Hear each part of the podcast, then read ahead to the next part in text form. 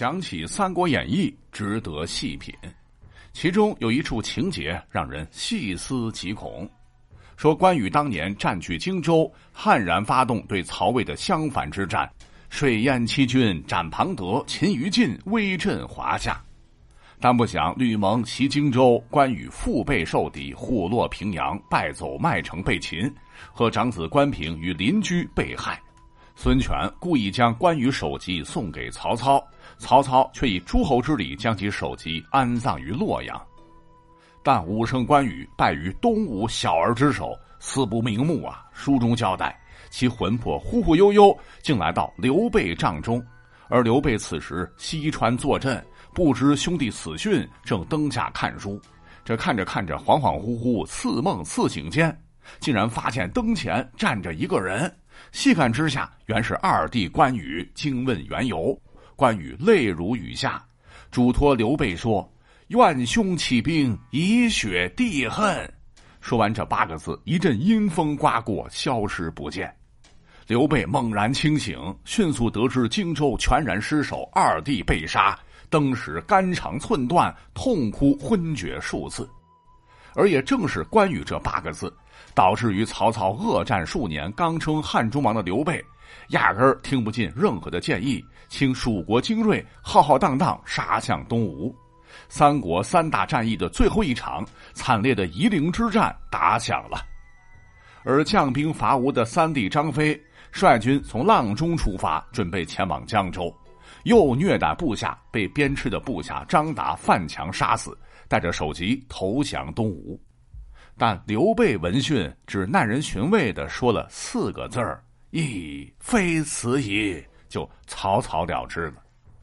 总之，当年蜀汉与东吴此次大战，最终的结果各位也知道了。因为气候闷热，蜀军深入吴境两三百里，补给困难，军营设于深山密林当中，依傍西涧，屯兵休整，绵延数里。而东吴小将陆逊是瞅准时机，用火攻火烧连营，蜀军大部被烧死，溃不成军。刘备气急攻心，侥幸逃至了白帝城。其实回头看看，他以怒兴师，恃强冒进，犯了兵家之大忌，本应占主要责任。但关羽托梦所言仅八字。几万蜀军活生生的生命就此化为缕缕青烟，哀嚎惨不忍闻，皆葬身火海。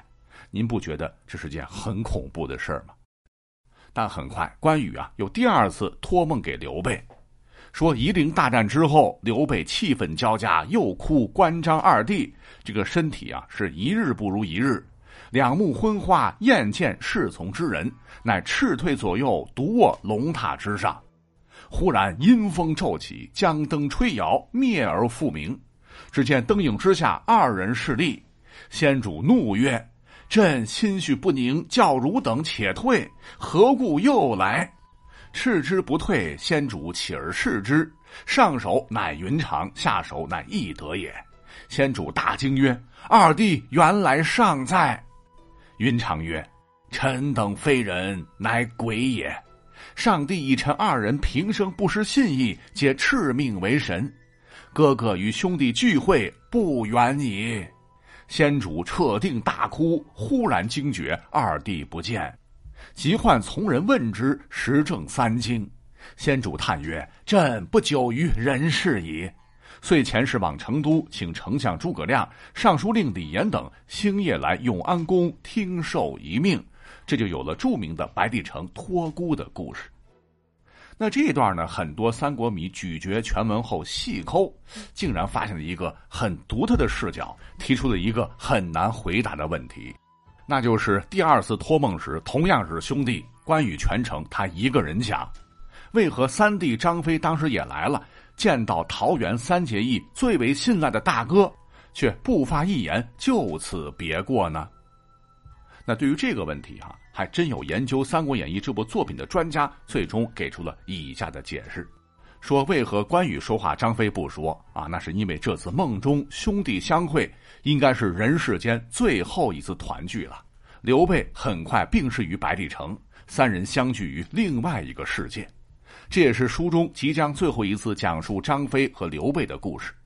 义薄云天的桃园三结义也即将落下帷幕。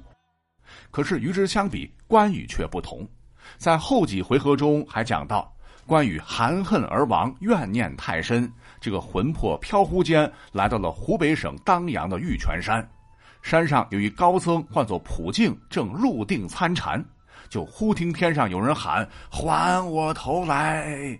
和尚一看，这不是关将军吗？便问：“到此何干？”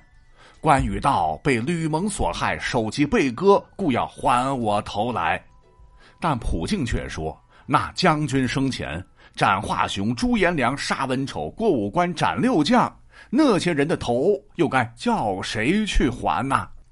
关羽一时无语，遂顿悟皈依，成为了佛教的护法伽蓝。可见，在第二次托梦的时候，让关羽说话，也是为了后面关羽出场而埋下的伏笔。那张飞则不同了，在那个时候是个句号，那说不说话无关紧要。再有，那前头不是留个扣子吗？说刘备分别对两位兄弟之死反映的是不太一样的，为何呢？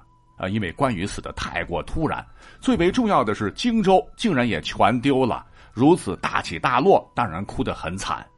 可是刘备对张飞之死，哎，只简单说了几个字儿，似乎是早有预料。那是因为正史《三国志》都讲，非爱敬君子而不恤小人，先主常戒之，说不要这样做，而令在左右，此取祸之道也。但非犹不圈，就是听从。而刘备一代枭雄，识人之术不在话下，可能早就料到张飞会有这么一天。再加上刚死关羽痛哭一场，可能听闻张飞死讯，就有些心理建设了。这也使得张飞觉得羞愧于大哥刘备未听言大哥之言，以至于身死军败，故而这次托梦是见面未说一语。那讲到这儿，如果您认为这不是三国正史啊，只能算是野史或者是文学史，哎，那您就不知道了哈。其实，在正史《三国志》当中曾经介绍过，在北伐之前，关羽呢曾经梦到猪在啃咬自己的脚。自知不祥，对关平说自己今年可能会遭遇厄运，而回不了江陵了。结果到了年末，关羽果然被吴将吕蒙部下所杀，这也算是历史的巧合吧。